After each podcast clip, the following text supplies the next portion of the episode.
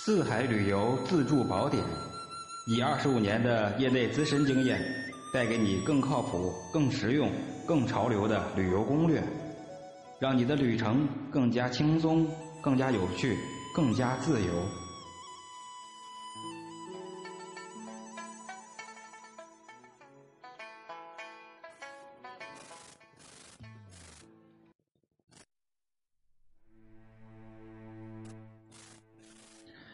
各位四海旅游宝典栏目的听众朋友们，大家好，我是大伙的老朋友主播四海，很高兴能够在这个冬日的夜晚与您一起聊聊这个旅游的乐趣啊，还有旅游里面的一些小小的攻略、小小的要领、小小的知识，咱们互相来探讨一下啊。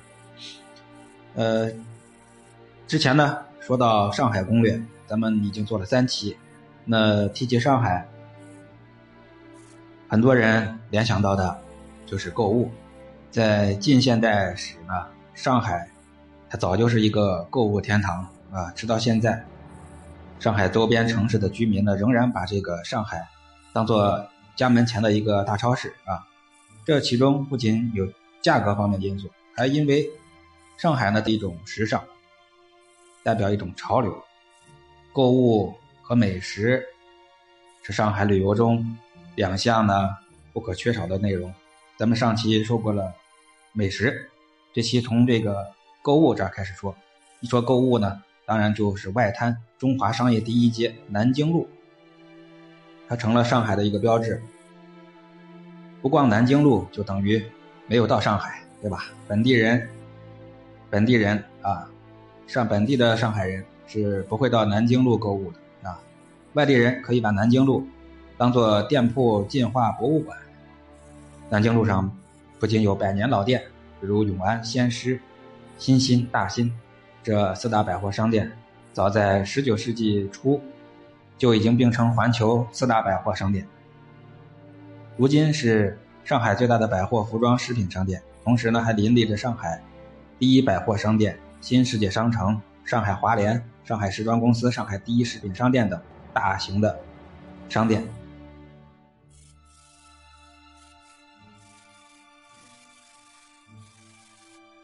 南京路啊，大伙值得一去啊，大伙值得一去。那南京路逛完了啊，接着咱们去徐家汇啊，上海的商业中心逛逛啊，徐家汇。那华山路、虹桥路、曹溪北路。赵家路、衡阳路、啊衡山路啊，这五条道路交汇，就造就了这个现在上海最有人气的购物街。看看这都有什么？有世界名品汇集的港汇广场、东方商厦，流行时尚为主的太平洋百货，还有汇金百货，中老年顾客喜爱的六百实业公司。这里还是上海市民购买电子数码产品的首选地。那可见所有人。基本上都能在这里尽享购物的乐趣。那来到徐家汇呢，注意一点，提醒一下，港汇广场是最不能错过的。这里不仅有国际顶级品牌，还有很多有特色的本土品牌。一到折扣季呢，这儿就充满了刷屏的乐趣，血拼。呃，逛街呢，提醒大伙逛街，别忘了顺便再吃美食。这儿的什么 KFC。麦当劳、必必胜客等快餐就不说了，从中国各地美食到精致的西餐也是应有尽有。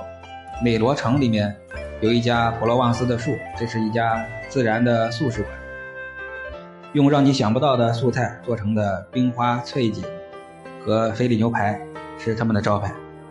太平洋地下一楼泡芙和这个小蛋糕奶香诱人，适合逛累了在这儿休息一下。喝个下午茶，徐家汇出来，咱们到徐家汇逛出来，咱们到福州路，这是读书人的乐园。这条路对新文化运动的意义非同一般，是读书人还有人文寻踪者的一个朝拜地。上海的福州路是书店、文具店、书画用品店集中的地方。上海最大的书店上海书城就在这条路。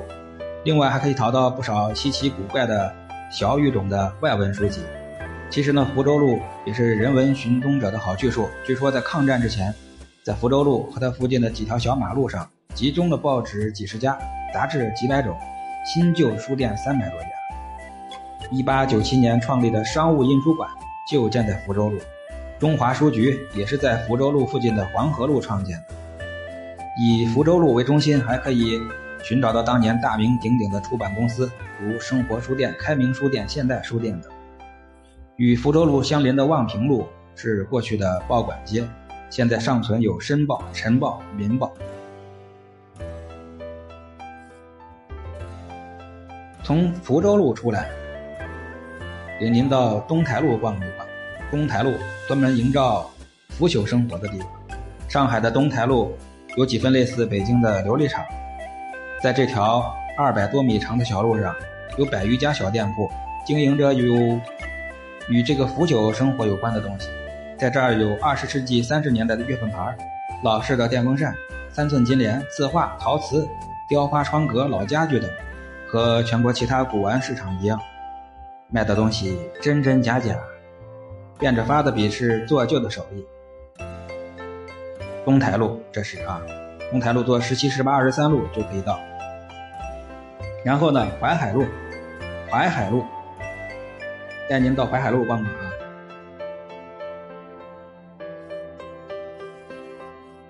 可能有人比比我更熟，因为这是名店与专卖的一条街，长六公里的淮海路拥挤着四百多家商店。如果你以为在淮海路上看到的只是时装，那就错了，因为仅是那条街上的店面建筑和装潢就值得游览，可以说是融合了东西方建筑的精华。尤其是入夜，淮海路灯齐放。成了一条流光溢彩的灯光河流，只要国内有的国外品牌专卖店，几乎都能在淮海路上找到。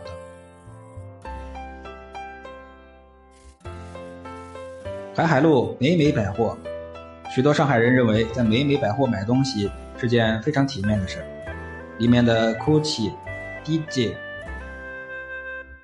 等等的国际顶级品牌，让人感觉高不可攀。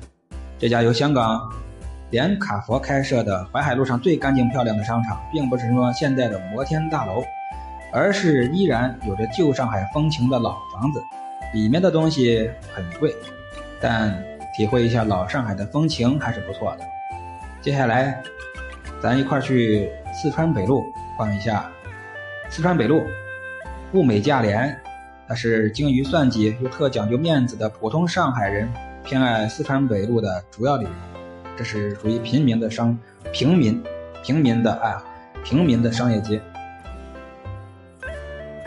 这里有新凯福、多伦、凯伦、上海春天四大商厦，是四四川北路上的一个，也是它的一个标志性建筑。新凯福专卖以专卖为特征，凯伦以专营妇女儿童用品为多。多伦商厦及这个装饰装潢用品于大成，中等价位是四川北路上吸引工薪阶层的一个主要手段。然后呢，咱到七浦路去看一下啊，带您七浦路，一定要记得淘，淘别人没看到的好东西，然后就是杀价，按照自己的心理价位狠杀。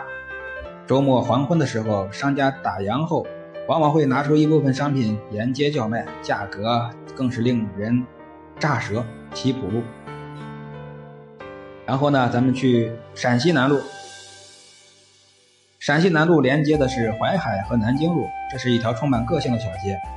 虽然每一家的店面都不大，但是赢在家家都有舍我其谁的气势，拿出的只此一家的东西，而价格呢，也不过是。大百货公司的几分之一。下面呢，陕西南路出来，我们到豫园商城，这是一条仿古的商业街，在四街一厂中，豫园商场打了一张民族牌。仿古建筑与江南园林相结合，主要是经营黄金首饰和这个特色小吃，是旅游者的必到之处。豫园商城，然后我们。再去上海正大广场，正大广场奇大无比，共有十层。除了经营各种世界知名品牌的专卖店以外呢，还有儿童乐园、汽车展览中心、音乐厅、电影放映厅等众多的商业设施，非常大。在东方明珠塔下，呃，喜爱花鸟鱼虫的人到上海可以去江阴路花鸟市场，上海最著名的花鸟市场，在这儿呢，你能看到上海家庭里经常养的两大类观赏鱼：热带鱼和金鱼。还有名目众多的花花草草等。江阴路在大吉路、安澜路和黄家雀路口。您拿在这个听我这个节目呢，最好手里有一份上海地图。我说到哪，您在哪标记一下就可以，画上圈然后呢，喜欢哪呢，就在哪画上圈子就可以。另一个特色街区呢是绍兴路的出版街，汇集了上海三联书店。出版社、上海文化出版社、上海文汇出版社、上海人民出版社等众多知名的出版社，还有角度画廊、汉源书店、读书俱乐部、海晨茶艺馆等充满了文化气息的场所。乘坐十七、二十四、四十一、九十六路即到。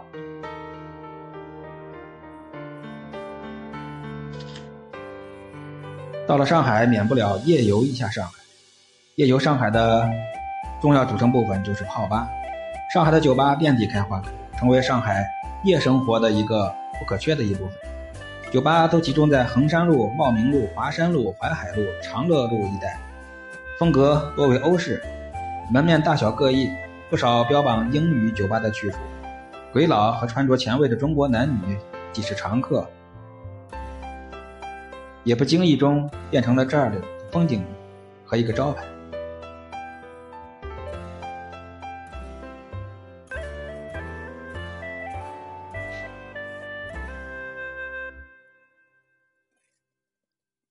夜游上海还应该去复兴公园。上海有三个地方尖端缝上地标，一个是外滩，一个是新天地，第三个就是这个充满了奢靡之气的复兴公园。不是这个公园的风景好，而是这里聚集了一批各有特色的酒吧、咖啡馆，有深受时尚青年们喜爱的帕克九七、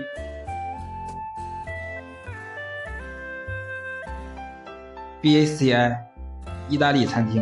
官邸酒吧的茂名南路，接下来咱们到茂名南路看看。茂名南路左边是花园饭店、锦江饭店、兰心大戏院等高级场所，各色的咖啡吧、酒吧鳞次栉比，排列在道路两侧。茂名南路所有的酒吧从里到外都是一应的精致，而且英文的招牌多远于中文。下面到东海堂怀旧酒吧。东海堂怀旧酒吧是古老的家具和珍藏的古董营造出来的一个怀旧气氛，高达二点六米的整体壁炉，是上海目前仅存的一座，配上红木和沙发餐桌，勾勒出一个老上海旧式深宅的客厅。在这里，可以看到珍贵的全套《故宫周刊》。清同治年间印行的《唐鉴》和京都文兴堂藏版的《芥子园书经》，这是东海堂怀旧酒吧，地方是在茂名南路一百六十二号 E 座。然后呢，领您去八八路沙，其实不是 pub，是应该感觉。感觉比较舒服，适合小坐聊天就是价格有点贵。这个班呢是在黄浦区的南京西路二百三十一号，在人民公园内的人工湖啊，也是环境不错，就是有点贵。然后呢，如果观看演出，作为文化都市，上海有一流的演出场所和团体，也经常有国外著名的一些文艺团体到上海演出，你在这儿可以看到。欣赏到各种的戏剧、舞蹈、交响乐，地铁站一般都有当下各类演出的海报，当地的报纸、上海体育馆的预售票服务等，各区的上海旅游报务中心都可以查到演出的时间。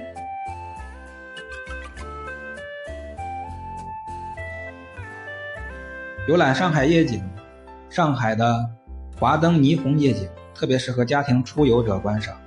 主要观景处有陆家嘴金融中心、外滩、南京东路步行街、老城隍庙、淮海路三条美食街的霓虹灯。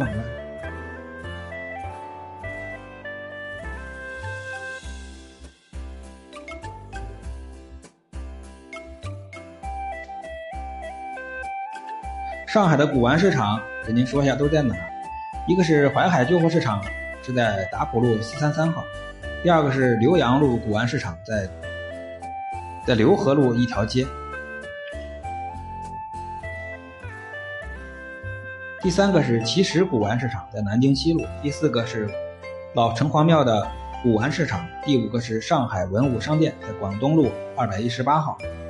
那上海的主要演出剧场。第一个上海大剧院，主要有交响乐芭蕾舞，是在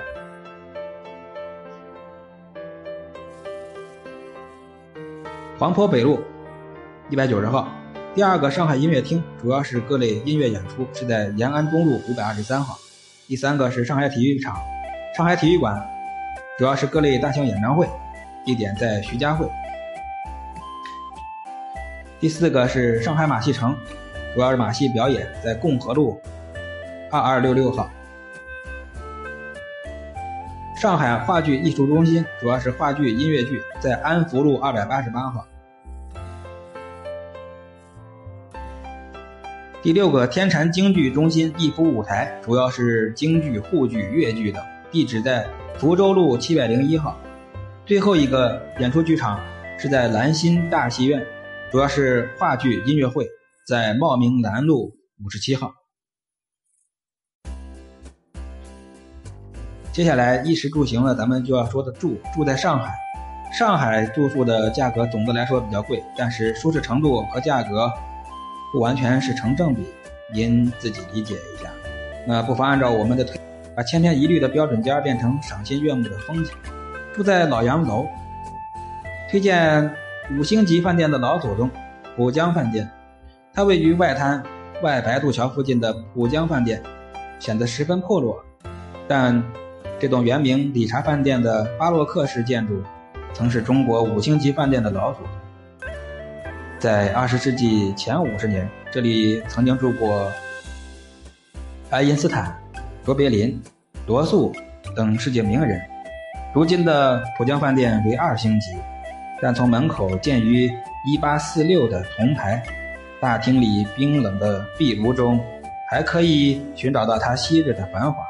标间六百六十八，并付百分之十五的服务费，早餐每人七十八。地点在黄浦路十五号。第二个推荐，海上大亨的上海大亨的旧居东湖宾馆，这是昔日海上海大亨。杜月笙四位夫人的法式小洋楼，如今变成气势不凡的东湖宾馆。其中的七号俱乐部为二十世纪二十年代美国有名的建筑师所设计。宾馆毗邻淮海路，周围餐厅酒吧无数，却闹中取静。标准间六百元左右，地址在东湖路七十号。下面介绍玲珑宾馆，这是。算的比较便宜的小洋楼，在闹市区最物美价廉的小洋楼，里面的设施据说不比五星级的差。不过这家只有十五间房，要住就要赶早。标准间三百二十元，延安西路九百九九百三十九号。如果选择星级酒店，那最有名的是五星级锦江饭店。这是上海知名的历史悠久的老饭店之一，锦江集团的旗舰酒店，也是一家花园式饭店。它位于茂名南路长乐路口，临近淮海路商业街，附近有地铁一号线通过。双人间大概是八百元左右，单人间八百三。是在茂名南路五十九号，贵是贵了点，但是高贵典雅的环境，饭店内设的商务中心。购物一条街和丰富的夜生活设施，以及罗马式建筑风格的餐厅、东方田园式的餐厅和宴会厅，会让很多人不得不咬牙放血一次。继续介绍的是国际饭店四星，坐落在城市的零坐标点之上，面对人民广场，毗邻南京路步行街，四周环绕着上海城市规划馆、上海博物馆、美术馆、大剧院，是绝好的地理位置，让很多商务及旅游人士动心不已。标准间九百左右，豪华间一千元左右，地址在南京西路一百七十号。那如果还有一类呢，是住在商务宾馆，商务宾馆的莫泰连锁旅店。这个酒店位置有点偏，在大渡河路，那购物不太方便，其他都还不错。标准间二百元左右，在普陀区大渡河路一百一一二二号。然后第二个。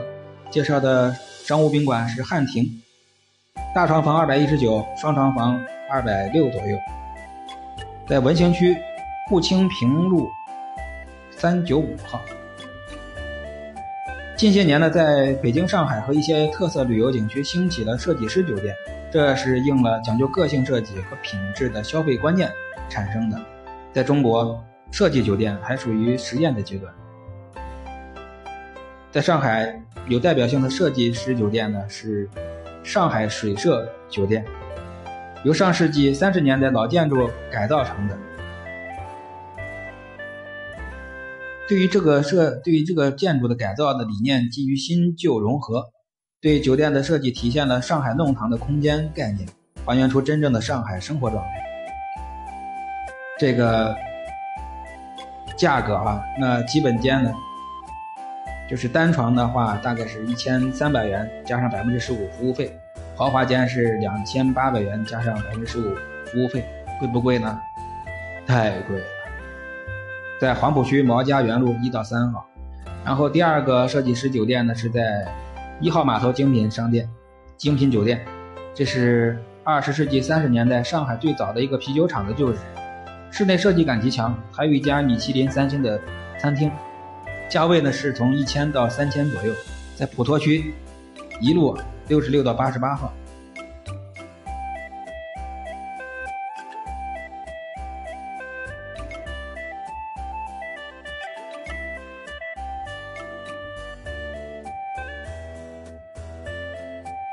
那如果选择平民宾馆一类的，给您介绍，首先第一个平馆公馆啊，平民宾馆的，也叫平民旅馆。咱可以到这个上海老船长青年旅社，在外滩旁边，属于上海青年旅行社，很便宜，标间四百零八，四百零八元，在福州路三十七号。接下来这个平民旅馆是上海老西门国际青年旅社，标准间一百五十八，多人间五十五每床位，在黄浦区蓬莱路幺幺五路幺幺五号。这是上海老西门国际青年旅社。第三，考拉花园旅馆。标准间是二百二百三到五百三，在虹口区多伦路二百四十号。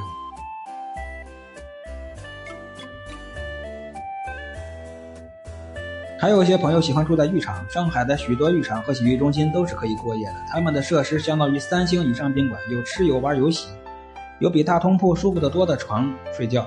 如果只洗澡睡觉待一天，价格一般就一百多块钱。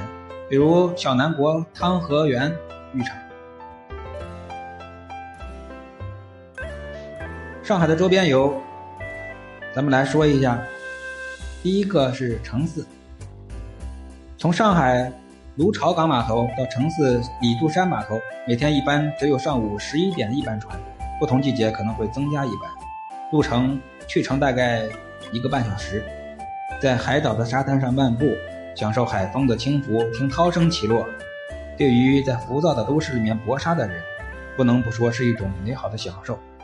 提醒大伙，城四风景不错，但是住宿的农家宰人宰得很厉害，住宿之前一定要货比三家。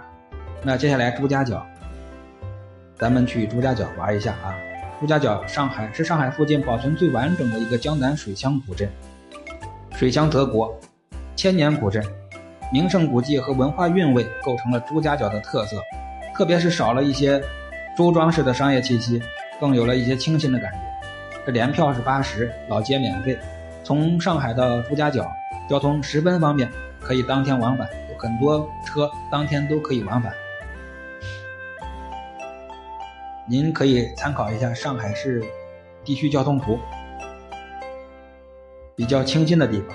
然后咱们到练塘镇，练塘镇呢，乘旅游四号线到青浦镇，再包车就可以了。经过晋南近年来的修整，这呈现出了高屋窄巷、对街楼、小桥流水是人家的古朴风貌。练塘镇五星推荐，朱家角也是五星级推荐，城四只有三星级推荐。然后呢，我们到金泽金泽镇，五星推荐。在这个仅有零点六平方公里的古镇内，至今还完整的保存着十余座古桥，因此享有江南第一桥乡的美誉。这是金泽镇，可以在上海市内乘坐旅游四号线前往即可。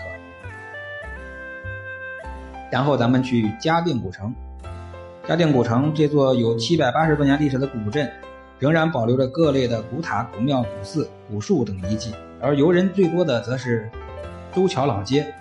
与法华塔共处同一中轴线上，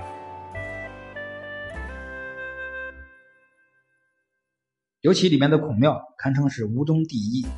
嘉定古镇，旅游六号线 A 线道。接下来咱们去枫泾镇玩一下。枫泾古镇周围水网遍布，镇内河道纵横，桥梁众多，有三步两座桥，一望十条港之称。来到这儿的。中红村走一走，还能亲眼目睹金山农民画画、采风、裱画的情景。门票五十元。旅游集散中心有前往枫泾古镇的班车。然后我们去崇明岛。美丽的崇明岛地处于长江三角洲，是世界上最大的沙岛。这里绿树成荫，水清云秀。是上海周边游的一个绝佳选择，推荐指数五星。岛上不仅自然风光舒适宜人，而且有众多的历史文化景观：满园飘香的瀛洲公园、古色古香的城桥镇瞻园、儒学学宫的孔庙。有趣的是，崇明岛又称蟹岛，沙滩上遍地都是蟹穴，已已经是千疮百孔。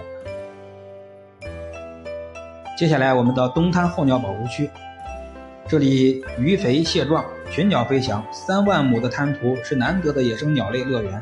被列为保护的珍稀候鸟就有一百三十多种，国家一级保护动物小天鹅达到四千只左右。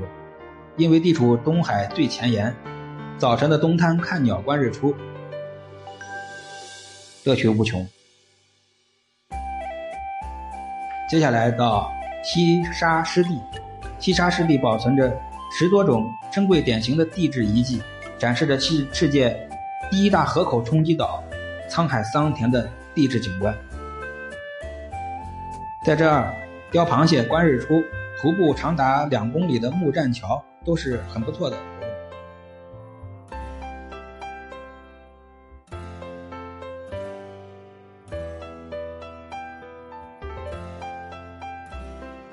周边地区最后为您介绍的就是新场古镇，作为电影《色戒》和《叶问》的取景地，扬名立万。这是上海市范围内最后一个原汁原味的古镇，牌坊和拱桥是其两大看点。民居多为带有中西合璧风格的清末民初建筑。新场古镇可以搭乘旅游二号线或者沪南线直达古镇。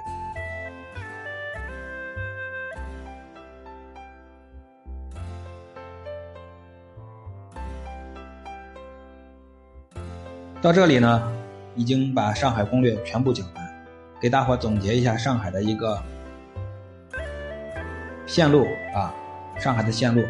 那第一个特色的线路是新旧之旅，分别是一大会址、新天地、东台路、浏河路、大静阁关帝庙、上海老街、老城隍庙御园、外滩、东方明珠塔、南京路。这条路线呢是新旧之旅，接下来推荐人文与时尚之旅，从多伦路一直到山阴路、鲁迅公园、静安寺、人民广场、衡山路、徐家汇。其中，人民广场有博物馆、美术馆、大剧院。第三条线路是美食之旅，推荐您到云南南路、乍浦路、黄河路、普清平公路、浙江中路、老城隍庙、崇明岛、青浦。第四条线路是购物之旅，南京路、淮海路、四川北路、豫园、迪美购物。第五条攻略。是昆山、城寺、朱家角、练塘、金泽、罗店、嘉定古城、丰境、南翔，这条线被称为周边旅游支线。如果是自驾游的话，有水乡古镇线，上海到卢植，到周庄、同里、南浔、乌镇、西塘，再返回上海。还有一条是唐诗之路。上海、嘉兴、杭州、新昌、天台、仙居、临海，最后一条自驾路线是穿越夜上海，分别是上海市区桃浦镇、南翔镇、马路镇、外港镇、鱼山镇、鹿苑镇、张家港市、靖江市、泰兴市、扬州市、南京市、镇江市、常州、无锡、苏州、昆山、真如镇，返回上海这一圈叫做穿越夜上海。以上呢都是很经典的几条线路，大伙把这里面的地名在地图上标注一下，您就可以得到一个非常好的这个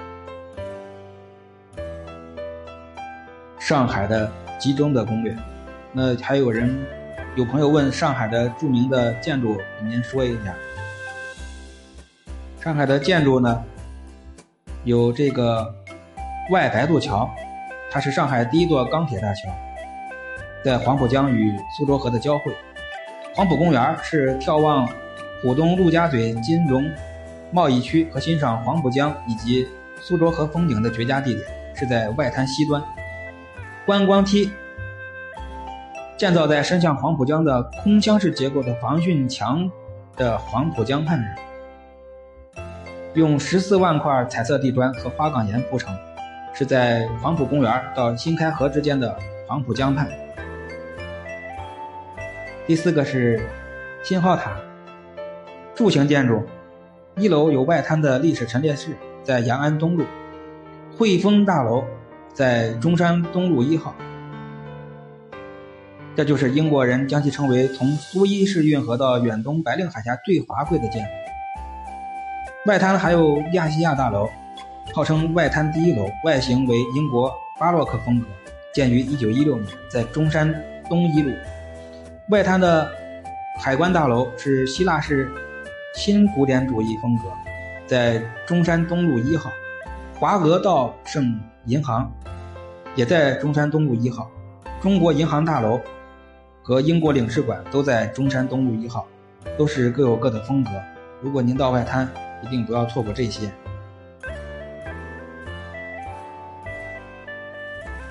到目前为止呢，上海就为您介绍完了。如果您去上海之前呢，可以来先收听一下这个节目，然后呢，嗯，把其中一些重要的、感兴趣的地方标注在地图上，这样的话，您去玩的时候会更加的有的放矢。当然，也是内容比较多，有空的话多听几遍就可以。其实，呃，这个里面囊括了